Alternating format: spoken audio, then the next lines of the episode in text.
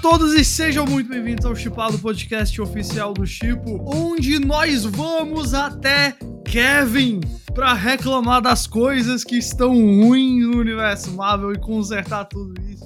E para fazer esta missão eu tenho aqui comigo Bruno Silva.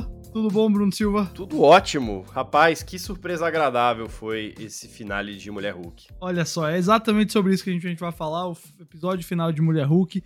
E para fazer isso comigo aqui também, o próprio Kevin do Chipo, Thiago Romariz. Meu Deus do céu, vou pegar. Você usa o Kevin Feige na hora do momento mais pejorativo que o Kevin Feige é colocado dentro da Marvel. Um robô de boné, adorei esse episódio que termina com uma maravilha de um quentinho no coração. Bom demais, cara. Pessoal, a gente vai falar hoje do último episódio de Mulher Hulk, também do capítulo mais recente de Endor. Nós não vamos falar hoje do último episódio de Senhor dos Anéis, Anéis de Poder, que já deve estar no ar, quando você está ouvindo ou vendo a gente. E isso vai ficar pro programa de segunda-feira, dessa terça-feira que vem, porque a gente vai ver com vocês. A gente vai ver na sexta-feira mesmo, então a gente não tem como gravar ainda essa semana, mas a gente quer dedicar mais tempo e tudo mais, então gente, em vez de a gente gravar correndo para sair no mesmo dia do programa, do episódio, a gente vai deixar pra semana que vem. E hoje vamos falar aí das séries do Disney Plus Plus. Mulher Hulk que acabou e também vamos dar uma passada rápida em Endor, que teve um episódio simplesmente primoroso. Mas vamos começar com esta loucura que foi o episódio final de Mulher Hulk, que eu vou dar aqui uma rápida recapitulação do, do que aconteceu. Basicamente, a gente descobriu que o Todd, aquele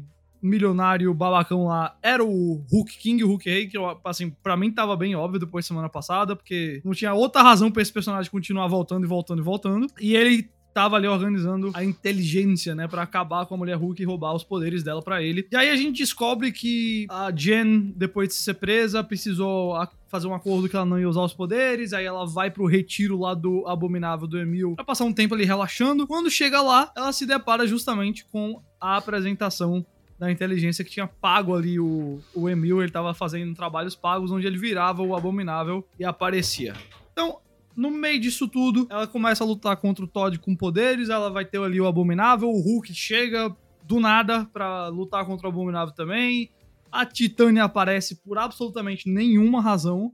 E a Jen, sendo a Jen, pausa tudo, olha pra gente e fala: Isso aqui tá uma bagunça, isso não faz o menor sentido, de fato, não fazia o menor sentido. E ela sai da tela pelo menu do Disney Plus, vai até os escritórios da Marvel em Los Angeles reclama com os roteiristas de Mulher Hulk, tem até a Jessica Gal, a showrunner lá na mesa de roteiristas, e depois vai até Kevin, que é Kevin Feige, aqui em Mulher Hulk apresentado como um robô que dita todos os acontecimentos do universo Marvel. Ela reclama não só do episódio dela e força ali as mudanças para o episódio ficar mais coerente, com exceção de uma mudança que ela pede simplesmente porque queria que é o retorno do Demolidor, que eu achei muito bom, né?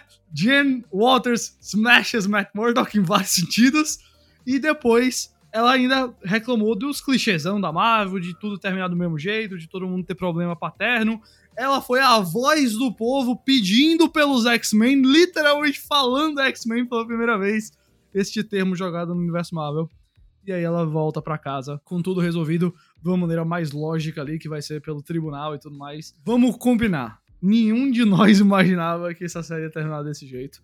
E foi muito melhor terminar assim do que terminasse com, tipo, ela lutando contra os caras da inteligência, que de fato teria sido exatamente o que a gente reclama de tantas outras séries da Marvel, de Cavaleiro da Lua, de até Miss Marvel, de sei lá o que mais. Que essas séries terminam com lutas de CG, WandaVision, terminam com exatamente isso. E aí Mulher Hulk não só reconheceu que esse é o problema, como falou assim, vamos fazer diferente. É uma sacada genial? Eu não sei se dá para dizer isso tudo, mas eu acho que a gente pode dizer que de fato é um dos momentos mais divertidos e engraçados que a Marvel fez até hoje. E é um dos momentos onde a Marvel mais eu acho que deu liberdade pra galera brincar, porque não é só a quebra de quarta parede aqui. É um negócio que é cheio de piadinha do tipo, o Kevin falando que ela precisa se transformar quando a câmera estiver fora dela, porque não tem mais dinheiro pro CG, porque a, a galera do CG agora tá em outro projeto. Na hora que ele falou outro projeto, rola aquela batidinha do Pantera Negra pra gente saber que Pantera Negra sai daqui a um mês. Então, assim, várias camadas que eu achei que funcionaram muito bem. Acho que foi uma das melhores maneiras que a série encarou aí com essa quebra de quarta parede, com a metalinguagem e com né, o self-awareness aí da própria Marvel. É, não vou dizer que a Marvel assim, fez algo inédito que nunca foi feito aqui agora, mas eu acho que para o que a Marvel tem feito, sem dúvida, é um dos momentos mais engraçados e diferentes até então.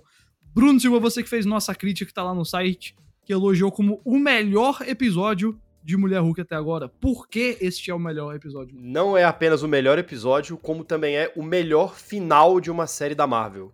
O que eu acho hum. que diz mais sobre os finais das séries da Marvel do que do, do final de Mulher Hulk em si, né? Melhor é... do que aquele que permanece em Loki. Melhor. Uau. Melhor. Manda bala. Melhor. Diz aí por quê. Melhor. Porque o aquele que permanece, quer queira ou não, ele, ele tem um elemento da previsibilidade, né? Você sabia já que, que o negócio estava se encaminhando para aquilo. Embora uhum. seja também uma cena que foge um pouco do padrão de não ter tanta ação quanto normalmente a gente espera de um terceiro ato de qualquer coisa da Marvel, né? Ainda, ainda tava dentro ali de um, de um, de um de um previsível que eu acho que esse quebra, eu acho que subverte as expectativas. E, e eu acho muito interessante que a, a, a toda a série, né, toda, todo, desde o primeiro episódio, Mulher Hulk sempre ficou com essa coisa de, né, ah, ele promete um negócio e quando você vai ver é outro, assim, tipo, ah, pegadinha, né, pegadinha, né.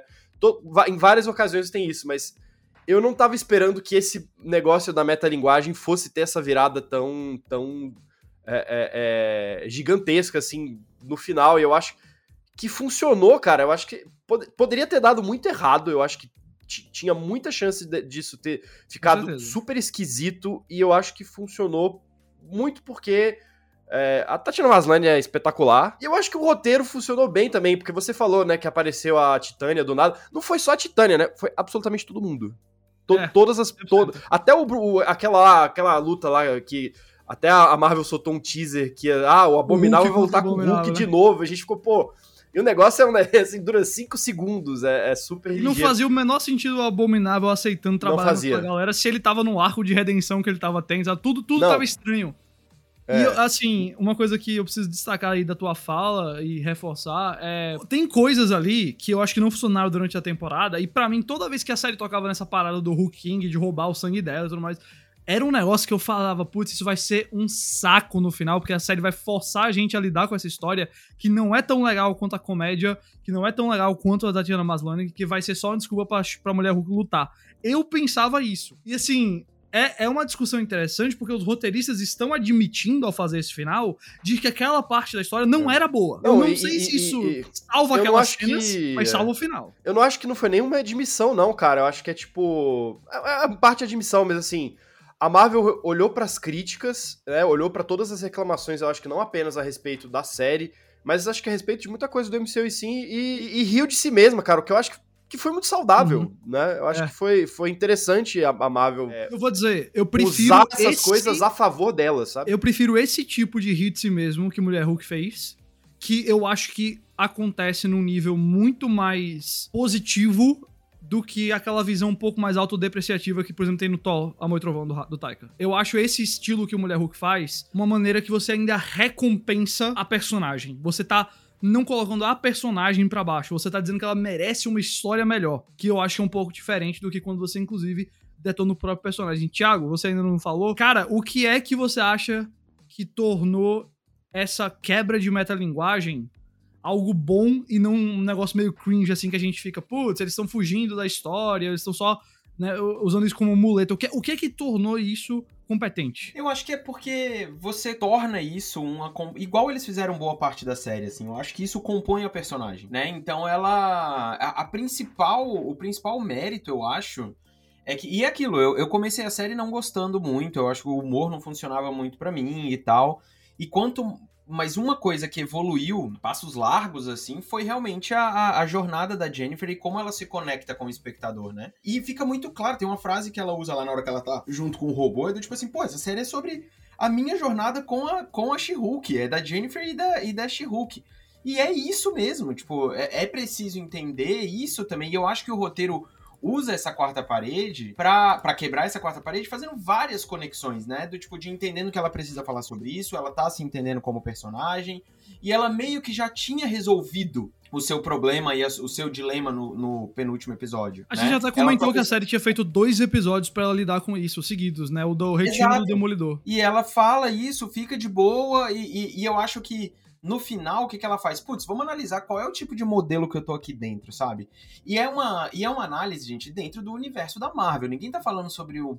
É, um, é uma análise dentro da indústria de, de entretenimento, eu diria, e cultura pop. Porque ela expande, é um pouquinho mais do que só a Marvel, né? Quando ela fala lá do tipo, porra, o vilão tá usando o soro do super soldado? Sério? Tipo, é, não, a piada sobre esse negócio ser muito parecido com o soro do super soldado foi ótima, porque 100% é, mano. Porque isso é. acontece é. em super-herói, no geral, sabe? É. é tipo todo lugar. O Homem de Ferro teve cara que foi assim. O Thor teve cara que foi assim. Mano, o Capitão América, o Apocalipse na DC, entendeu? Tipo, é todo mundo a mesma coisa. Tipo, e é uma coisa do gênero, sabe? Não é. Então ela não é que a piscadela salva a série ou faz a série ser genial. Eu acho que ela faz isso dentro de um contexto que faz sentido, principalmente. Uhum no momento que a Marvel tá passando, sabe? Uhum. Sim. Então, tipo, é um, é um momento em que o Kevin Feige e a Marvel fazem a piada entendendo que eles são meio que um algoritmo mesmo, né? Do tipo, porra, a gente, tá, a gente é meio que esse algoritmo. E todo mundo sabe disso, entendeu? Rir do que eles estão fazendo é louvável, mas eu acho que o que faz a série ser boa é que ela você sai da série falando, caralho, mano, a Jennifer é muito massa uhum. e o Demolidor eu quero continuar a ver esse cara aí voltando mesmo. Vamos falar dele rapidamente. Eu queria falar de do, duas referências que rolam nessa nessa quebra de quarta parede. A primeira, ela pedindo que o Demolidor volte porque ela tem as necessidades dela.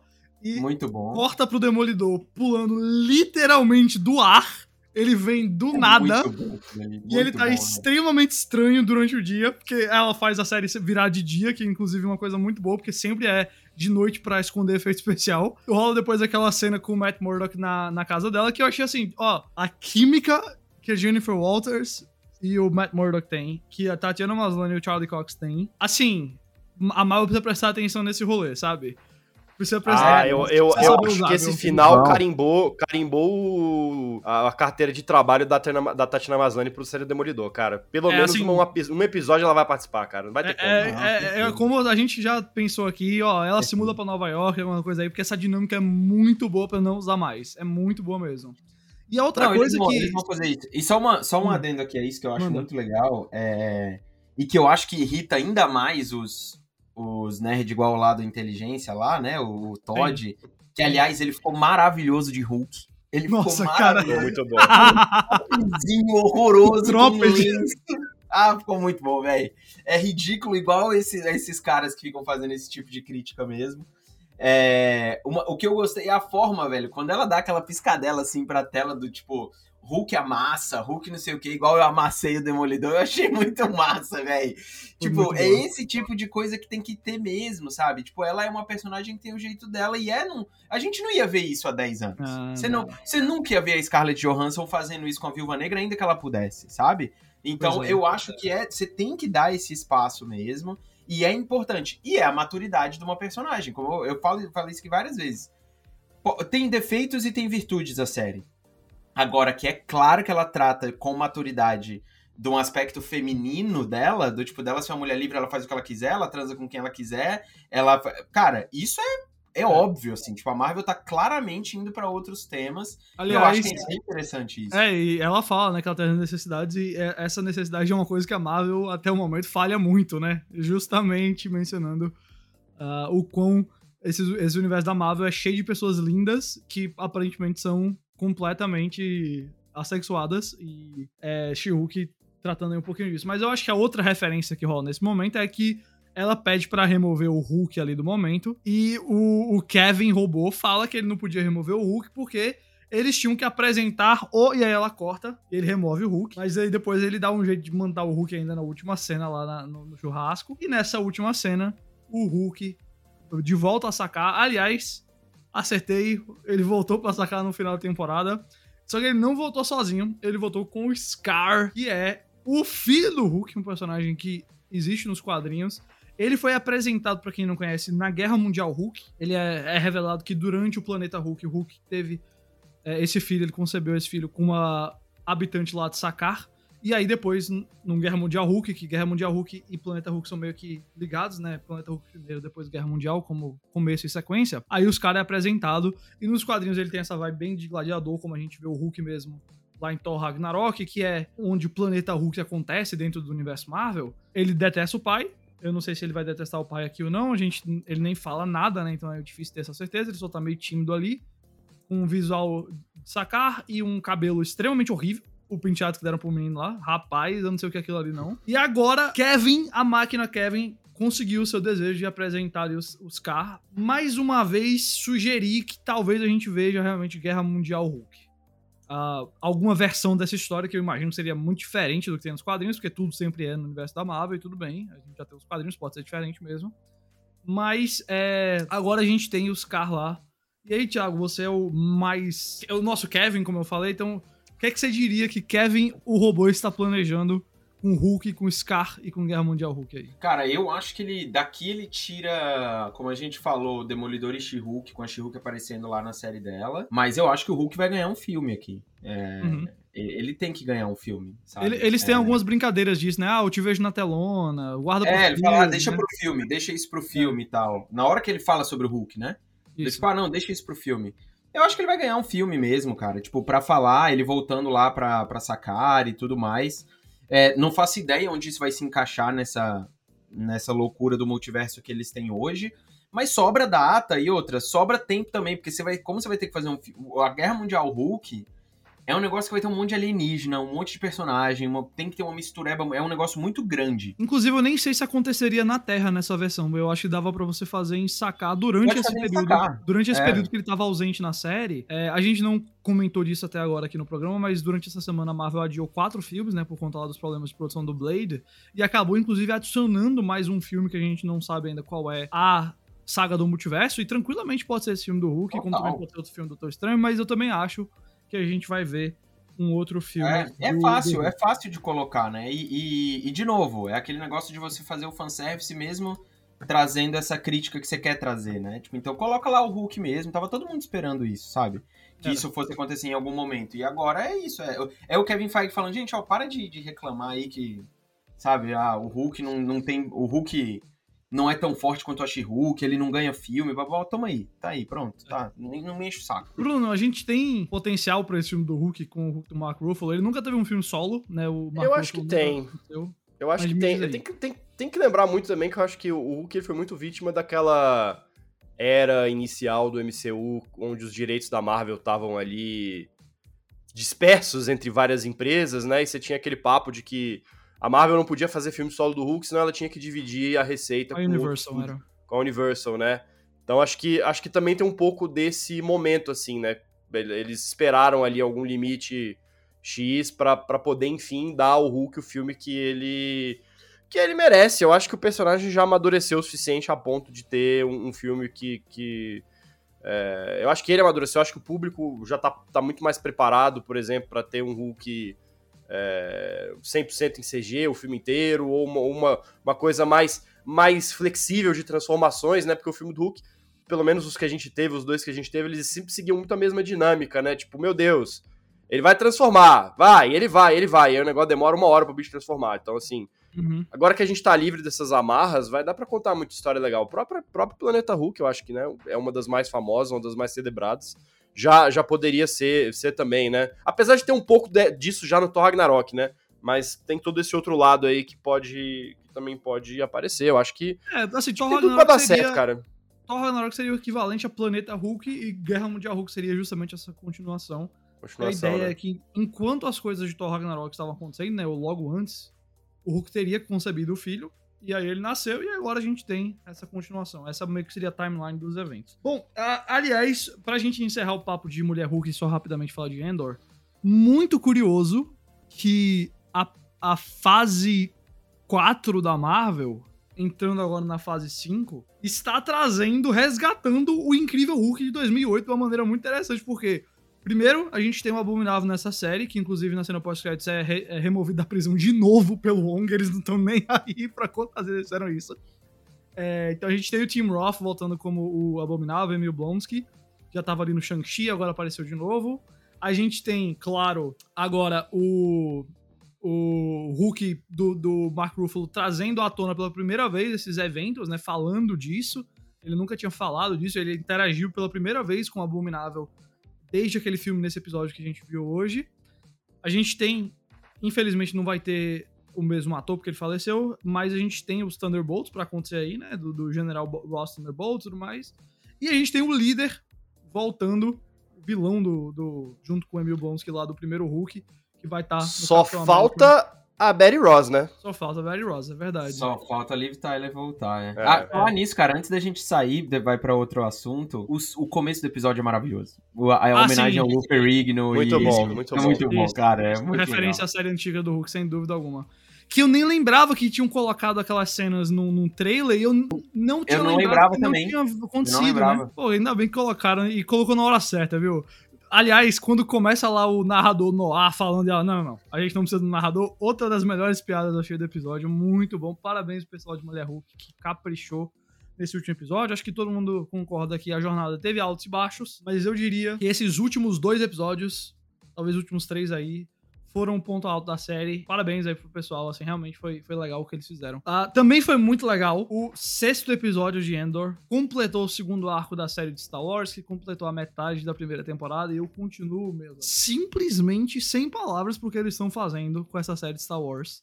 É um episódio onde acontece lá o roubo de do pagamento de um semestre lá de uma garnição do Império. Os rebeldes têm que fazer uma missão de roubo assim muito ousada. Vamos falar com spoilers aqui também, tá? Mas se você não viu, fica avisado. Basicamente, todo mundo que a gente passou três episódios agora desenvolvendo ou trai os rebeldes e é morto, ou é abandonado, ou morre antes mesmo de poder fazer qualquer outra coisa. Só sobra o Cassian, só sobra a Vel e só sobra a Cinta que fica para trás lá no planeta pra, garantir o sucesso da missão. Morre todo mundo mais. O Screen, ele revela que ele tava mentindo sobre tudo, só queria pegar o dinheiro e fugir. O moleque lá, que agora, o Caris, que é o moleque que, tá, que escreveu o manifesto sobre a rebelião, é bem apaixonado Primeiro perde o, o movimento comunista das... de Star Wars, mano, né? Que é. é isso que é. Primeiro isso. perde os movimentos da perna, depois perde a vida. O Tamarin morre, o, o Tenente Gordon morre, todo mundo. Assim, é uma coisa que mostra aquilo que a gente já tinha falado, que essa série não vai ser a mesma coisa séries Star Wars. Mostra a dificuldade de uma missão dessa. Não trata feito um negócio heróico, trata como uma missão realmente impossível, uma missão suicida mesmo. E de fato eles conseguem o sucesso. A gente tem até ali o Luton do Stellan Skarsgård rindo no final, celebrando aquela vitória. Mas pra gente fica um sentimento muito agridoce, porque como eu mencionei, não são as, só as mortes, mas é o fato de que, ó, o menino que mais acreditava no negócio morreu do jeito mais trágico. Um, um outro cara que tava ali com o coração envolvido, na verdade, tava mentindo sobre tudo, só queria o dinheiro. O Cassian deu para trás na, na rebelião, falou, não quero, devolveu lá o cristal, foi embora. Então, a missão teve um sucesso, mas não é só porque a missão deu certo que a rebelião agora tá perfeita. Pelo contrário, parece que a gente tá agora no ponto pior do que a gente tava antes dessa missão começar. E é justamente essa tensão dramática que eu acho que torna essa série tão especial.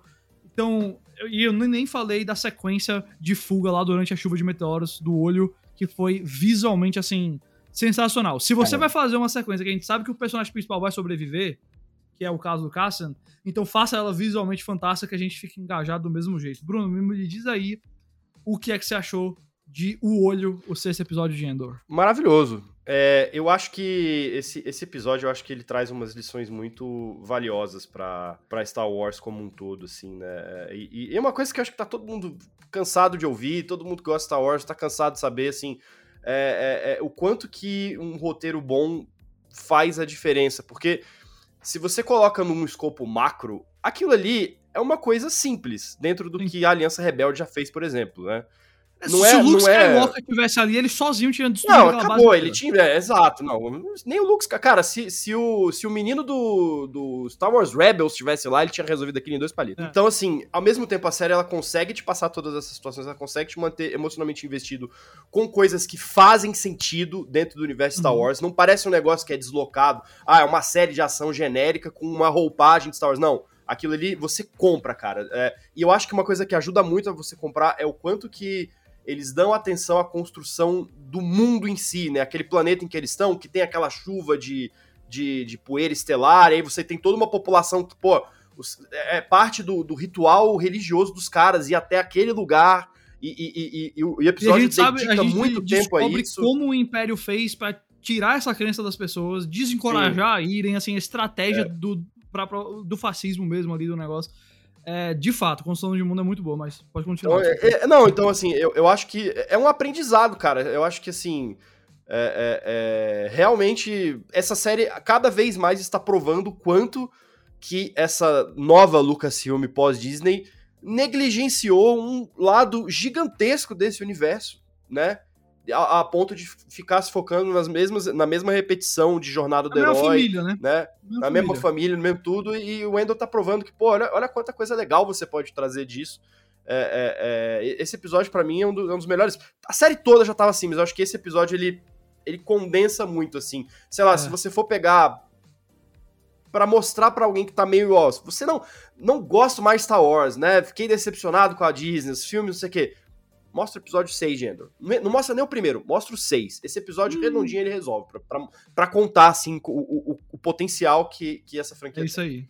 É isso aí. Inclusive, é, queria destacar o Tony Gilroy, o showrunner da série. Numa entrevista ele falou que os Skywalkers eram família real de Star Wars, né? Tipo a, Nossa, a, a da, da, da Inglaterra lá e ele não queria contar uma história sobre a família real. Thiago, que coisa é. boa a gente não ter família real nessa série, hein, cara? É, cara, e assim, é, eu não sou contra as, as histórias que toquem, acabem tocando nos Skywalker, contanto que elas sejam bem contadas e tudo mais. É, eu só acho que não precisa ser só ela, né? Exato. E, e, quando, e quando a Lucasfilm tentou fazer alguma coisa fora disso, tipo, no Han Solo ela escorregou, né? Do tipo, o mesmo Mandaloriano, ela acabou enveredando pro Skywalker de novo. E Andor, cara, eu tava completamente com o pé atrás, assim. Nesse sexto episódio, eu acho que a parada. Eu não tenho mais medo dessa série ser ruim, porque você sabe para onde ela tá indo. O, o, o, tom da série, ele tá muito. Tipo, tá muito bem feito, você sabe exatamente o que, que é. Pode ser que a história acabe não enveredando para algo que você gostaria ou não, mas assim, a execução da série. Cara, não tem nem o que falar. É, é, eu fico tenso todos os episódios, sabe? Tipo, é um negócio meio você fica rígido, assim, ó, o episódio inteiro, você não sabe direito o que, que vai acontecer. Pô, existe tensão dentro do Império, tensão entre os rebeldes, tensão no, lá na, na, nos burocratas. Tudo tá meio que, sabe, você não. O momento que você tá vivendo ele é tenso. Então, e pô, na hora que o, o carinha lá morre, que ele mata o que o Diego Luna mata o cara, eu falei, tá, Oxi, é. eu fiquei impressionado, mano. Por que, que você fez isso? Tipo, porque não deu tempo nem do cara. Vai que o cara tava fingindo, brother. Eu não sei. Eu cheguei a pensar que era um teste, tá? Um teste de lealdade, assim, dele. É, mas, é, então. mas, mas você vê que se você é um. Se você é o Cassian nesse momento, você não tem a menor razão para acreditar em nenhuma dessas pessoas. É. Ele só, só... isso é pesado. Isso é Exato. muito pesado, mano. 100%. É muito... E, e, aí ele dizendo, ó, já, já que esse cara quer roubar, se eu disser não, ele vai me matar porque senão ele sabe é. que eu vou é. falar pra Vel, eu vou matar logo ele. Brother, isso é. Ou até assim, se ele disser sim, né? O que, que, que, garantiria? Os caras dois entram na nave, botou no espaço. Exatamente. É igual, é. lembra aquela cena do Coringa no Dark Knight? Que o Coringa faz todos os ladrões se matarem até chegar no é. final? É a mesma coisa, tipo. É, é, tipo isso. E o, e o Cassian é um ladrão. Ele mesmo fala: Eu tô aqui pra, pra receber a minha Ivonesse. A gente vai acompanhar ele entendendo a razão pela, da rebelião, né? Mas, cara, é, que através é do, do, manifesto lá vai ser uma do manifesto comunista do dele vai acordar, é. Bom, a gente vai falar mais de Endor, eu sei que a gente não dedicou hoje o episódio inteiro, nem na semana passada, mas isso vai mudar conforme a gente chega mais pro final da série, como foi com Mulher Hulk, que a gente também deu mais foco aí pros episódios finais. Mas, cara, se você não tá assistindo, assim, levou um monte de spoiler agora, mas essa é uma série, aquela série que se você souber quem morre, quem não morre, não, não importa, brother, porque o tratamento de personagem, a construção de personagem, lhe puxa de uma maneira que é meio que não spoilável essa série. Ela é uma série sobre pessoas e sobre uma luta filosófica ali e vai lhe conquistar independente disso tudo. Então, se você tá ouvindo até aqui não começou Endor, ó, Vai lá. Aliás, estou muito feliz que essa série já tá filmando a segunda temporada, ou tá prestes a começar a filmar. Já tá garantida, já sabe que vai acabar no final da segunda temporada. Não depende de renovação, de audiência, de nada. A Disney vai fazer, vai lançar, acabou-se. Ótimo ter essa certeza. Então, Endor, Mulher Hulk, foi uma boa semana no Disney Plus. E a gente volta com o Chipado, então, segunda-feira para falar do próximo episódio da Casa do Dragão e também falar com certeza muito do episódio final de O Senhor dos Anéis e os Anéis de Poder. Meu e de Adão é... Negro. A gente volta lá pra Adão, de Adão Negro também. Mas é no outro episódio. Ah, é no outro? É no outro. É. é no outro. Você não deixa pro povo saber que Thiago Romariz também erra. Kevin ah. Feige também erra. Siga arroba Chipo Oficial nas redes sociais, entre no chipo.com.br. Não se esqueça de se inscrever no canal, de assinar o feed de podcast, comentar, nos avaliar. A gente tá sempre de olho aí também. Meu nome é Guilherme Jacobs, eu estava aqui com o Thiago Romariz e Bruno Silva. O Chipado retorna em breve. Até mais.